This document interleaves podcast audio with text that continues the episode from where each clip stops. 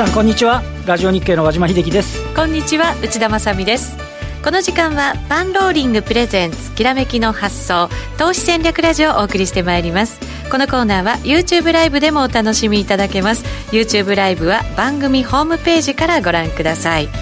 さて日経平均株価現在60円96銭高2万1379円38銭での推移。そして為替ドル円は107円37銭から38銭あたりでの取引となっています。ね、ちょっとあのここのところ、えーと、昨日まで 5, 5日続伸、今日6連投目ということですからね、少しあの上値が重くはなってますけど、うん、あのどうですかね、少し先週、この先週の木曜日に大幅高して、ちょっとね、下値不安みたいなものはあの薄らいだですけど、はい、じゃあ上値をえるのかっていうとねなかなかまだまだ そうですね。うんっていう感じがちょっと醸し出されてるかなっていうところですかね。今日の場合はドル円が107円そうですね。7円台に入ってるんですけど、はい、意外にテクノロジー輸出が変われないっていうかねまああの支えにはなってる感じはありますけどね、ね、アメリカの金利もちょっとね上昇してき基調にありますもんね。はいそんなあたりの話も今日のゲストに伺っていきたいと思います、ね、そうなんですよ、はい、豪華ゲストでお送りしていきたいと思います。今日のゲストまずは島力夫さんですよろしくお願いします。よろしくお願いします。そしてもう一人江森哲さんです。こんにちは。よろしくお願いします。よろしくお願いします。業界では重鎮の域にやってきて。まだ若いつもりですけどね。失礼しました今のマーケットどんなふうに見てるのか この先どんなふうに考えてらっしゃるのかいろいろ教えてください。さて今日のゲストの島さんと江森さんですが9月28日土曜日29日日曜日に開催される資産拡大フェアに登壇されるということでございます。お二人以外にも相葉志郎さんや石原淳さん坂本慎太郎さんや遠蔵さんなどラジオ日経でもおなじみの方々が出演されるということですが何でもお二人は依頼が先週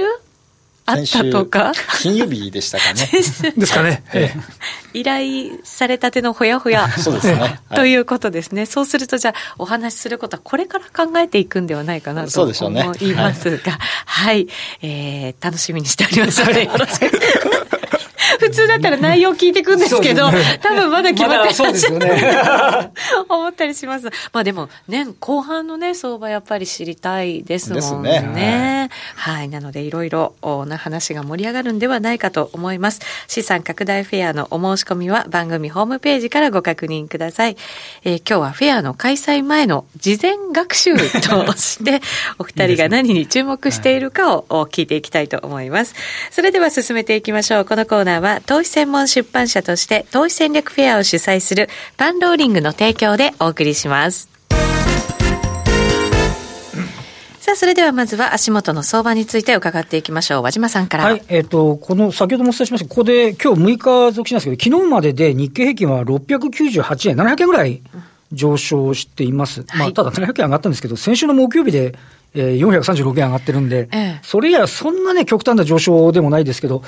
えっ、ー、と、まあ、あの、この背景とすると、少しね、あの、えー、イギリスの、まあ、先行きわかんないですけど、あの、ブレグジットがハードでは、とりあえずなくなりそうだ。うん、また今日あたり揉めてますけどね。はい。あと、香港もね、とりあえずは、あの、改正条例案のをね、少し撤回まあこれもあと4つ、5つのうちの4つは残ってますけど。そうなんですよね。でもまあ、動き始めたよという。はい。で、米中の、えー、貿易協議も行われると。まあこれも来週だって話ですけど、実際ね、何度もちゃぶ台ひっくり返されてるんで、全然ちっとも安心できないですけど。そうですね。まあ、でもそういういろいろなものもあって、で、内田さんさっきおっしゃったように、為替もね、あの、アメリカの金利が少し、昨日1.64ですか。はい。あということで、久々に1.5%を突破するようなね、形になってきて、円安になって、まあ日本株にとっては追い風。えー、という話でありまして、ただね、今日あたり見ると、またあの10時手前ぐらいに高値をつけた後は、さすがにね、上値重くなってます。で、今日の特徴としては、その金利の動向、為替の動向もあるのかもしれないんですけど、これまで、あの、なんか、すごい売り叩かれてたら、金融株ですね。はい。メガバンクとか、まあ、昨日あたりから地銀なんかも動いてるんですけど、このあたりが今日物色される一方で、えむしろちょっと、グロースと言われるソニーだとか、資生堂だとか、オリエンタルランド、まあ、この辺あたりが売りに押されていると。物色の中身は少しこう変化が出てるかなっていうような、そんなところですね。あとは原油価格が若干上昇してるんで、石油資源開発なんかが高値を取ってる。あともう一つ特徴的なのは、と配当利回りですかね。9月に入って2週目に来てるんで、えっ、と、今日の高値見ると伊藤忠とか、あの、少し配当利回りの高い銘柄が、あの、物色されてるっていう、そんな、あの、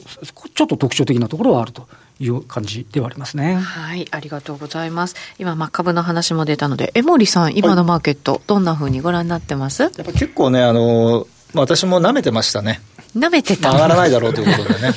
まあ結構、コールオプション売ったりね、して楽しんでたんですけどね、はい、全部担がれましてね、あまあ、買い戻しの忙しい木金でしたね。なるほど。まあ、うまく回避はできたんですけどね、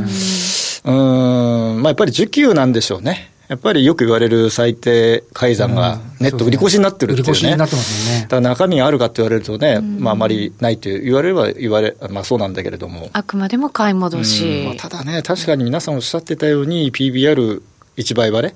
2万円っていうのはね、まあ、なかなかやっぱりこういかないってことであれば、まあ、売っててもしょうがないなっていうね、フローが出てきても、まあ、それはそれでおかしくないかなと。あとやっぱり7月以降、外人も結構なペースでもう売っちゃってましたよね。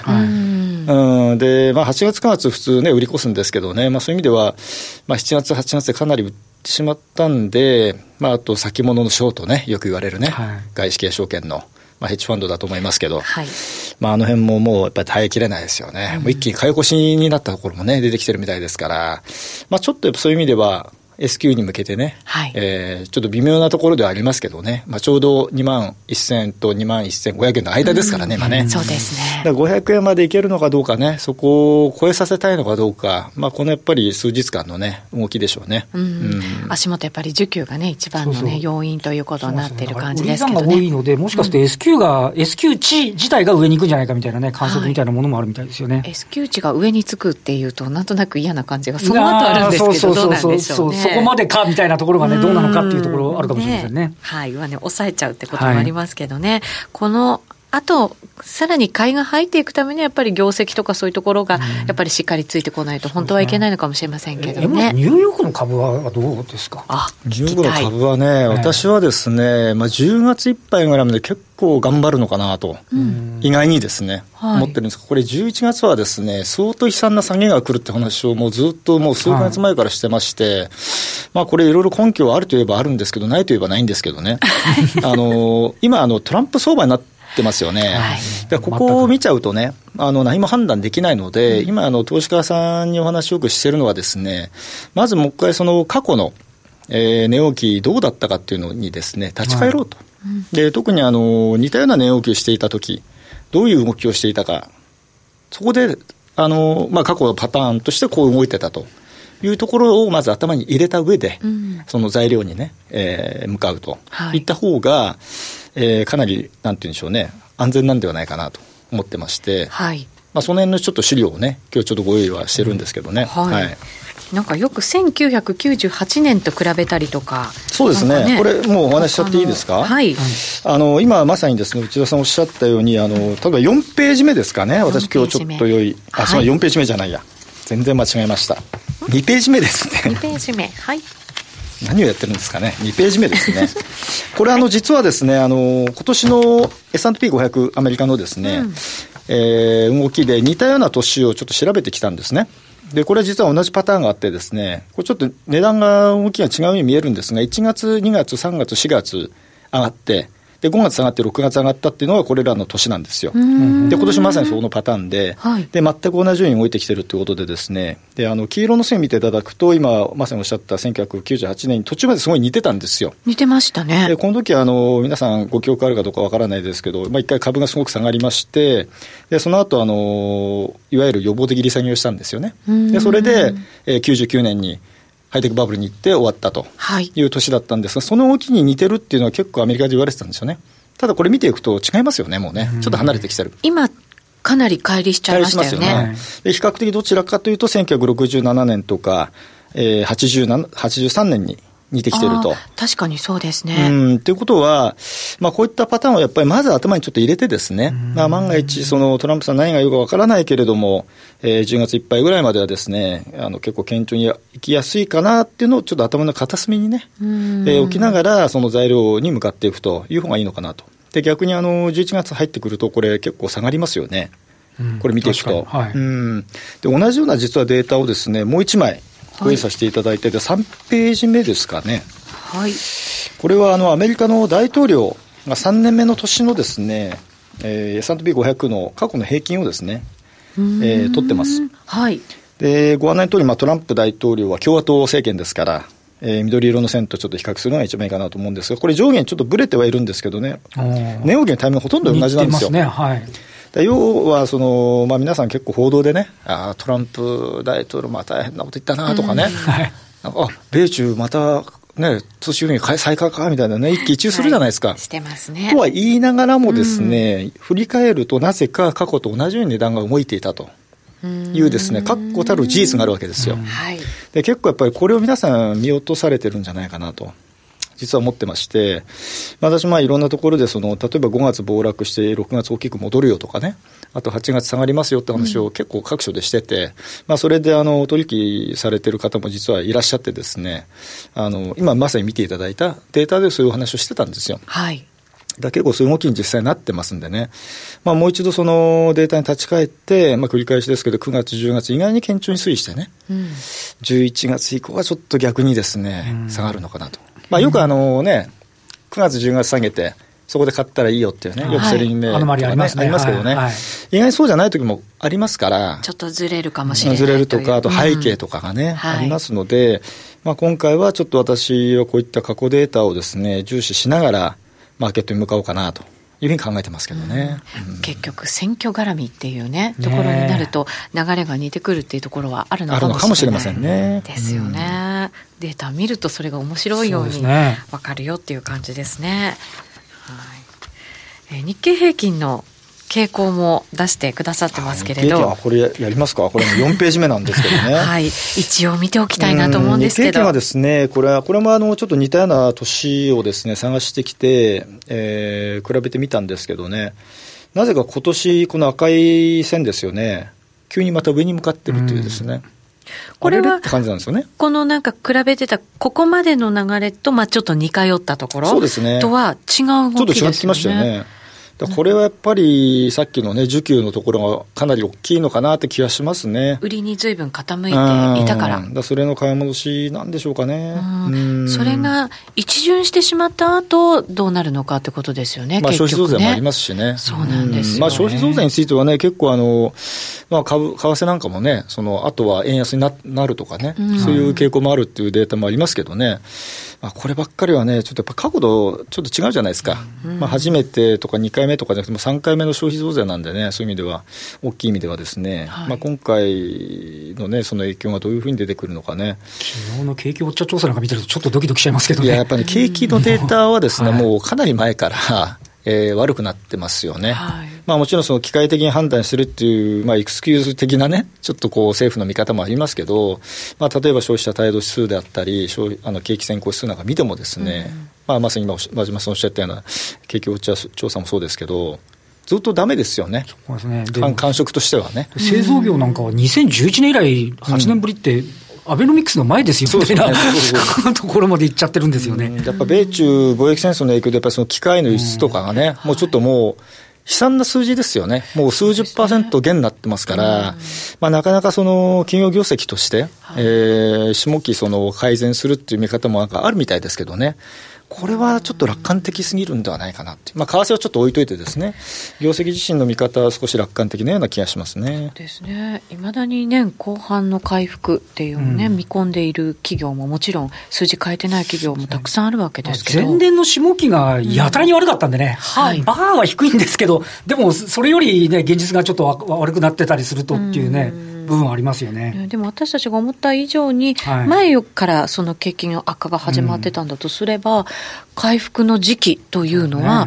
期待よりちょっと早くなってくれないかなと思ったりするんですけど、ただ、落ち込みが激しいとなかなかやっぱり回復っていうのも難しくなってくるんですか、落ちるときに、早く大きく落ちた方が回復が早いんですよね。うん。だから、まあ、じわじわじわというよりもね、一回ドーンと落ちた方がいいんですけど、はい、結構そのアメリカなんかもね、うんまあ、やらなくていい減税をそのトランプ大統領最初にね、やったことで、まあ、それがちょっと延命措置になっちゃったっていう部分があるんですよ。はい、今、だって過去最長のね、えー、景気拡大になってる理由って多分それが一つのその、まあ、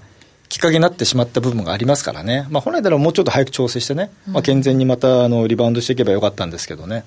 まあ、それがその間に米中貿易戦争も入ってきちゃったんで、ますます分からなくなってきたっていう状況じゃないですかね。ね確かにね、はい、回復時期をなんかこう、予想するって今、すごく難しいですよね、確かにね。アメリカの議会が再開したって、今度はあのあの200兆円のインフラの話も出てくるんじゃないかっていうね、部分もありますよね。なるほど。さて、日本株にとってはその為替の動きも欠かせないということなので、今日は島さんにお越しいただいてますので、はい、為替の動き、どんなふうにご覧になってますか？だ株価の動きも、為替の動きも、やっぱり米中の問題がどう転ぶかで、まあ、大きく変わってきますよね。うんはい、えーあの今やっぱりちょっと企業業績が悪かったりとか、まあ、日本の場合はですね、ちょっと構造的だと思うんですけど、アメリカなんかは、やはりあの設備投資が出てないっていうのは、どこに投資していいのか、企業は待ってしまってるっていうところだと思うんですね。ですから、待ってるお金はいっぱいあるんですよ、アメリカは。だからあの、何か方向性さえつけば、あの動き出すとは思うんですけれども、ただ、その日本の場合は、その米中の対立で、そうどうしていいのかわからないので、例えば韓国ですとか、日本ですとか、こういうところが多分一番落ちるんでしょうね、余波で。で、その中国の方もですね、こう自分の企業を守りに入りますんで、えー、やっぱり他の受注を減らして、国内の企業が持つようにこう持っていくんですよね、うん、今まで日本企業にから輸入してたものを、はい、サムスンから輸入してたようなものを、はい、あのもう技術力が上がってますからあの国内だけでやると、うん、そうするとサムスンとか、まあ、日本の企業がダメージを受けるという。でもちょっとここ溝が多分できると思うんで、これから先も、ちょっと、あのー、頑張らないといけないところじゃないかなとは思います。ただ、アメリカの方は、あまり心配はしてない、ね、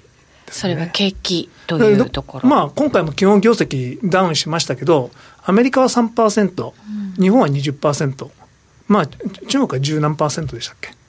まあ、あの、そんな感じですから、で、アメリカの方は、あの、まあ、内需がとにかく強いので、あの、減税もやりましたから、うん、で、アメリカは、その、昔からですね、その、まあ、GS にいた時にですね、あの有名な株のアナリストがいたんですけど、まあ、マンモス単価みたいな経済だと。だから他がどうこう動いてもこうマンモス単価の進路は変わらないんだって。うん、海外の影響を受けないと。アメリカ経済は基本的に。はい。ええ。だからまあ、ヨーロッパが落ちて、中国が落ちてます。で、多少影響はアメリカに来てますけども、そんなに下がってないでしょ。そうなんですよね。えー、2%ちょっと割るくらいじゃないですか。ただ、まあ、あの、米中の対立がこれ以上激しくなってくると、それはこれから先影響が出てきますし、うん、えっ、ー、と、単純にその、税、あの、なんだ関税の分だけ経済が減速するという計算でいけば、大した金額ではないです。うん、けれども、その、マーケットのへの波及とか、企業の投資意欲の減退とか、いろんな波及を考えると、今はその最後まで今、第4弾にプラスしたものが発動されてますけれども、これ12月以降いくと、アメリカ経済への影響、多分マイナス0.7とか、そのくらいまで膨らむと、今、GS とかそういうところも見てます。なるほど。そこまでは行かせたくないわけですよね。だから多分、もうタイミングとして、これ10月から11月なんですよね。あの、米中の対立。いや、あの、トランプ大統領も繰り返し繰り返し、中国はディールを求めてるんだって、うん、中国は違うでしょって、私はディールしたいんだって。トランプさん、あとあれじゃないですかね、あの中国は敵敵みたいなこと言ってるけど、それより FRB だっていう話もなんかね、よくもう言ってますよね、文句で、うん。最近ちょっとおとなしくなってきましたけど、はい、まああの、これだけ長期金利が低下したっていうのも、欧州が悪いから利下げするっていうのもあるんですが、やっぱりトランプ大統領ああ言ってるから、うんうん、あの金利が低下したんです。完全に圧力ですかね。圧力で。あのそれはあの FRB は独立してるとは言っても、ね、この圧力が逃れられないだろうと。であのやっぱり究極の権力者大統領ですし、はい、でしかもその大統領がああいうふうに始めると一部のこうその FRB のメンバーがですね、急にハト派的になってきたりとかですね、次の議長、俺だみたいな、急に急にこう、媚びを売るような発言とかする人が出てきたじゃないですか、実際に。そういう色気が出てきてますか。ね、で、あの、あと FRB としても、あの、その、組織防衛に入りますんで、んあの、もうパウエルさんの話聞いててもしょうがないんですよ。あの人はこう組織防衛だけなので、変なことを言って、突っ込まれるといけないと。だから、差し障りのないことをずっと言ってるんだよ。同じことを。あのー、まあ、これから先もそうなると思うんです。で、えっと、多分 FRB は利下げしていきます。あのトランプ大統領の思惑通り、少しずつ、少しずつ利下げしていきますか。ええ、ただ、まあ、あの、ちょっと欧州の方がですね、意外と、まあ、この間いい数字だったので、で、ECB もですね、マーケットの期待ほど、金融緩和難しいと思います。そうですか、ええ、なんかどれぐらいやってくるかって幅がね、今まだ定まってませんけど、マーケットでも。でもこうこう深掘りすると、銀行が死ぬので、はいそうですね、えー、これが景気にいいのかっていうと、それはすごく疑問だと思います。ただ、欧州っていう組織は、あのやっぱりそのマイナス金利っていうのは結構嬉しかったりするんですよね。えー、と言いますのは、そこはあの、うん、まあ、国の力はそれぞれ強くて、官僚的で、まあ、マイナス金になるってことは、民間から政府がお金を吸い上げるようなものなんですよ。うん、あの国債を発行しても、マイナス金利ですからね。そうですね。そうですね。後でお金を戻ってくるっていうものですから、まあちょっと民間は死んでもらってですね、国にお金がたくさん入ってくれば、まあまあ社会主義に似たような国いっぱいありますからね。まあ、で、また欧州はどこからその発想を得たかっていうと、日本ですよね。日本の2016年のあの長短金利、あの質量的緩和、はい、あれで、うまいことやったなと思ってるんですよ。うん、そこ真似たんですか、いや、あの政策すごいんですけど、す、あの、あの瞬間から言うとですね、2016年あの瞬間は、JGB の金利がマイナス0.2%だったのに、ゼロにしますと、うん、その瞬間だけは金利上昇になるんですね。う んはい、なんかちょっと、えっとも思ったんですけれども、実は、そこに政策の目標があったのかなと。JGB をゼロにしとけば、未来英語ゼロですっていう、あの、宣言みたいなものですから、まあ、財政ファイナンスですよね。はっきり言えば。で、ゼロ金であの国が回っていけば、あの、債務膨れないので、少々何があっても大丈夫っていう。そういうことにはなりますよね。ねまあ、すみません、ちょっとなどういう話題になったかあれですけれども、アメリカは基本的に大丈夫。で、円に関して言えば、本来は円高に行くべき局面なんですね。はい、えー、これは円が割安なこと。で、アメリカの金利、長期金利特に3.2%から1.4%まで。うん、そうですよね。そう、1.6%? もっとですよね。うん1.8%ぐらい下落した、うん、それでも為替が112円ぐらいから105円と7円しか下がらない、うん、あの昔の強い日本でしたら今頃まあ80円とか70円って言ってもおかしくないですよ。えー、今はもうその日本がまず投資先として選択されないっていうこと。それはあの日本企業も日本に投資しないっていうこと、はい、だから外に行ったお金は日本に戻ってこないっていうこと、うん、でそれからですね為替相場において、えーと、円売りやってる人はあんまりいないんですよ。うん、あの清損保さんとかは、えー、為替リスクを取ったあの米国への投資とかを昔よくやってたんですが、うんはい、今はあんまりやってないです。為替リスクゼロでやってます。リスク取ってるのは年金だけなんです。あ、そうなんですね。GPIF と、あとそのフォロワーの年金だけが為替リスクめちゃくちゃ取るんですけど、うん、他のあの金融機関は全く為替リスク取らなくなりました。へえ、あ、そうなんですね。えーですからまあ105円支えてるのはまあその年金そのものが こうやってで上がったところでも年金がこう抑えててっていうまあそれはリバランスっていうことなんですけども、えー、それで動かなくなってきてるんですね。ただあのやっぱり円高に行くべきところで円高に行かないっていうのはやっぱりファンダメンタルズがすごく悪化してるのかなと。うん。ななるほど、ほっとしてる感じですけど、実は芳しくない話になっちゃってるそうですよね。円高対抗力、抵抗力がもうそもそも日本になくて、これだけ割安なのに、あの、つまり海外から見た場合、円って本当に安くて、日本人の給料も本当に安くて、うん、えー、あの何もかも安いから外から人来るんじゃないですか、うん、でも、もっと安くなっていくってことですよね、もっと貧乏、われわれ貧乏になると。はい、円の価値が下がるわけですもんね。えー、ですから、ちょっとこ円高にいかないのは困るんですよね。ほどほどのところというね、なんかね、ことです。でも、結局は動きにくくなっていて、昔ほどのボラティリティはあんまり出ないよっていうことなんですかね、えー、そうすると。えーうん、ただ、エネルギーが溜まってますんで、今ではないです。うんまだ先だと思うんですけど、はい、うんオリンピックの後ですとか、2022年になると、はいまあ、いろんな保険料とか上がってきますし、そういうところをきっかけにして、ちょっとあの大きな相場がその時はあるかもしれないですが、今はやっぱりトランプさんと安倍政権である限り、こうガチガチで、ちょっと握りがあるんじゃないですか、105、115でいこうみたいな。そういう動かなさにも見えてきますね、そういう話聞くとね。ね。でも、大相場って聞くと、円安方向っていうことになるんですか、それは。円高にいかなかったら円安になってますよね。そうですよね、うん、それは非常に困ったことなんです輸入物価がこれで上がって始めちゃうとかね、そんな話にもなってきちゃうかもしれないですね。そうするとまた悪い円安みたいな言われ方がね、してくるのかなっていう感じはしますよね。今じゃないですよ。はい。結構超長期的な感じですもんね。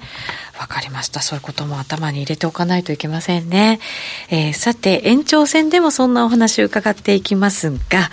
えっ、と、改めて、島さんと江森さん、9月28日、29日開催される資産拡大フェアに登場されます。ぜひ番組ホームページからお申しくだお申し込みください。また、11月2日に大阪で開催される投資戦略フェア in 大阪にもお二人は登壇されると。これはね、かなり前から決まってこれはまだ前から決まってるんですね。むしろかなり前でしたね。そうなんです、ね、手前の方が最近決まるっていう。あのね、でもこの11月というと、江森さんがもしかしたら大きな変化があるかもしれないと言った11月ですよ。この後か。11月ですね、6日以降かなとかね。お大体日にちがあるんですね。そういうのちょうどバッチリじゃないですか。そうですよね。そうすると、ちょっと、おどろおどろしい怖い話にもしかしたら 江森さんはなるんじゃないかなというふうに思ったりします。島さんはどんなお話になるんですかね？いやどういう話をしようか。まだ全然あの相談も何もしてないんで、えー、出たとこ勝負じゃないですか、えー、特にあのトランプ大統領になってからですね。このトランプ大統領の発言でコロコロ変わるんで、はいまあ、トランプ待ちになっちゃいますよね、ね、そうですよね、もしかしたらでもこの時はブレグジットがね、ブレグジットで、あと米中の貿易のね、行方とかね、いろいろ。いろいろもしかしたら変わってる、うん、かもしれない、もしかしたらすごい合意があって、世の中ハッピーになってるかもしれないですから。そうなんですよ今年そういう相場ですからね、はい、まあ、トランプさんになってからそういう相場なのかもしれませんが、えー、ぜひこちらのイベントにも足を運んでいただきたいと思います、えー、こちらはですね、えー、当日券3000円ですが事前登録していただくと無料になるということでございます。事前登録が一番お得でございますので番組ホームページからお申し込みいただきたいと思います。さてそろそろお別れのお時間となりました。延長戦がありますので YouTube ライブで引き続きご覧になってくださいラジオの前の皆さんとはお別れとなりますこのコーナーは投資専門出版社として投資戦略フェアを主催するパンローリングの提供でお送りしました。